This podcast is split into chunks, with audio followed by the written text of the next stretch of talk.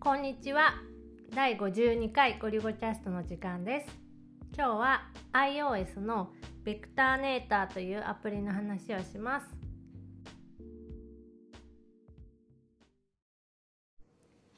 iPad Pro が出たぐらいからちょっとずつこう仕事全部 iPad でできないかなっていうのを試しててうん。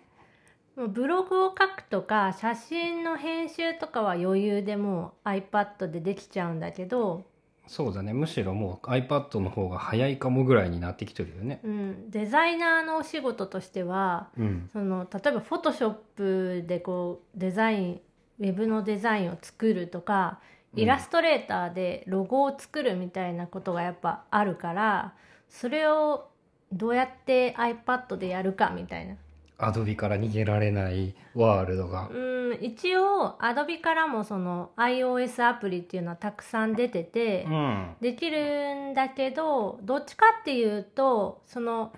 iPad で下処理っていうか下準備をしておいて仕上げは、仕上げはデスクトップのそのやっぱパソコンベースの Photoshop とかイラストレーターで作り上げる完成させるみたいな前提のアプリが多くて Lightroom とかもめっちゃそうだよね。うんなんかそのま全あ部やれるようにしなくてっていう。一部ができてその外ででもその先にレーティングつけるとか加工して、う簡単な加工をしたりみたいなのができるっていうイメージかな。完成させてくれないうね。ん、で、えっと今日は最近見つけたアプリでベクターネーターっていうアプリ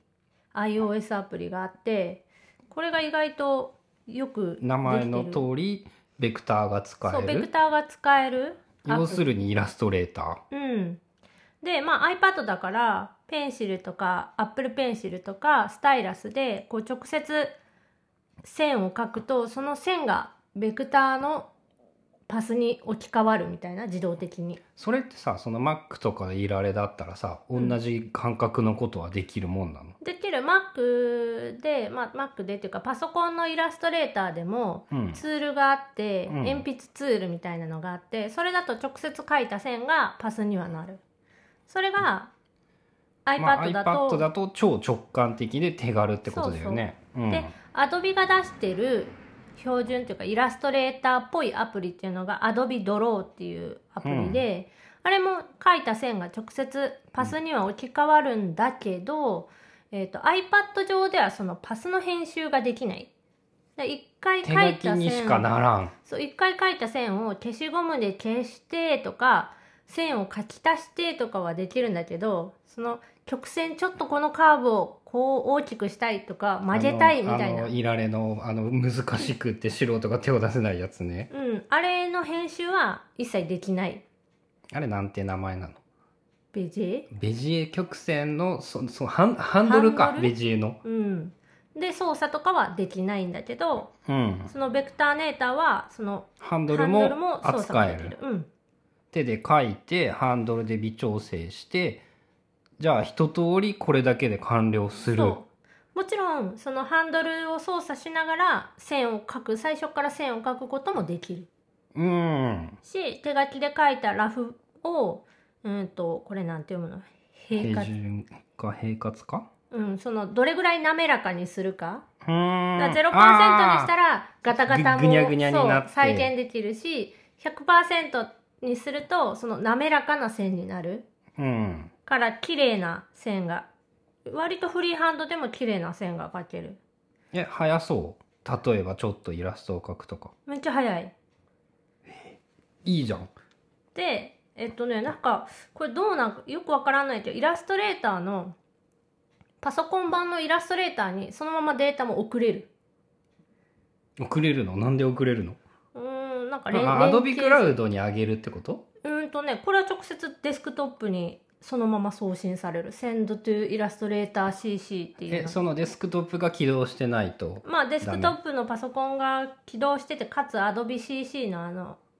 うん。アプリあのがあいつ動いてないとダメだけどあ、じゃああの、ハンドオフ的な機能なんだ、多分。うんあのー Adobe 標準のこの辺も全部デスクトップに送るっていうのができるんやけどそれと同じことができたへえ、あ、でもハンドオフとはちゃうんかな。なんかそれっぽい機能なのかな。そんなんあるんだ。うん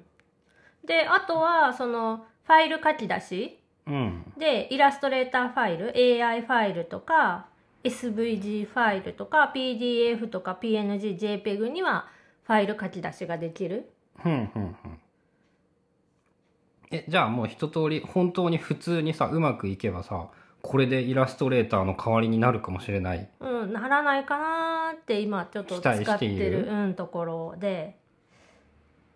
ただ一個だけちょっとバグがあって今あのサポートにも問い合わせ中というかまあデータとか送ってあれしてるんやけどこう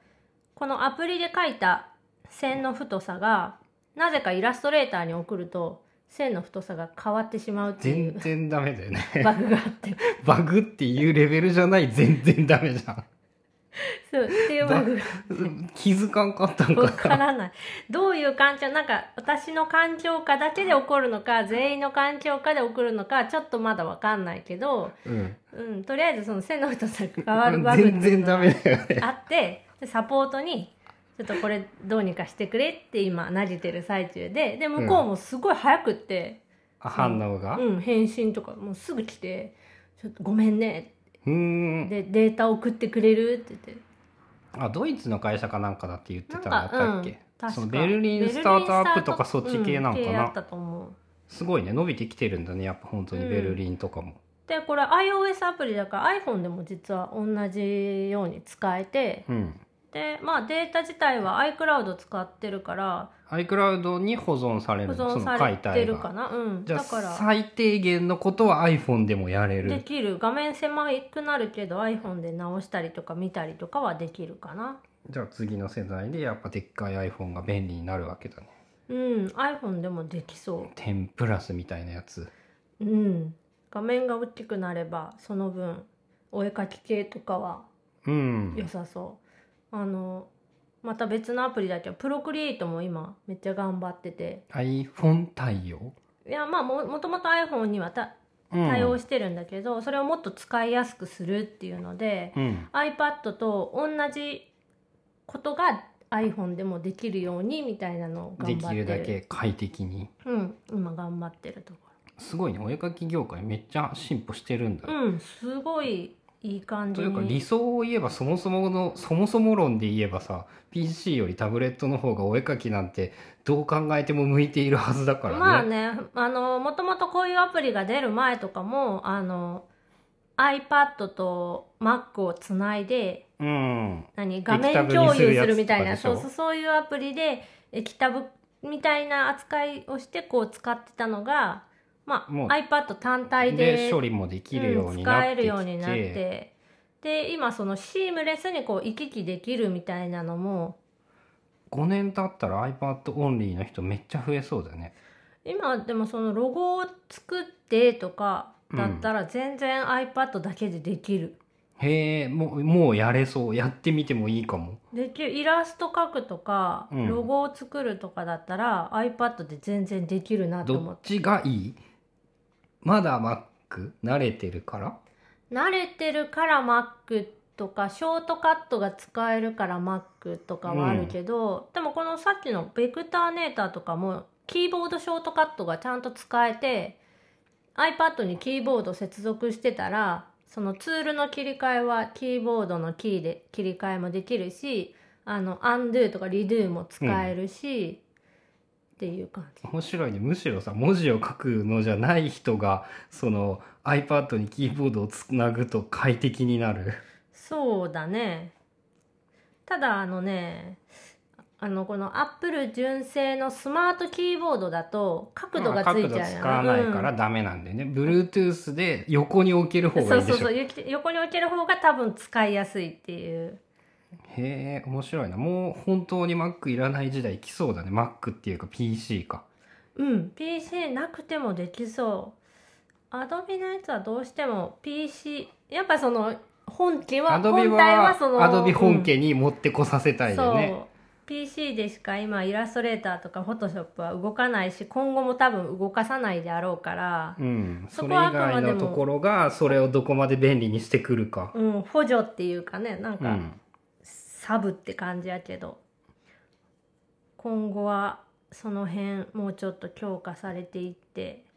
できればいいかいいなーっねてめっちゃ面白いね楽しみな感じやね、これは。っていう感じですか。はい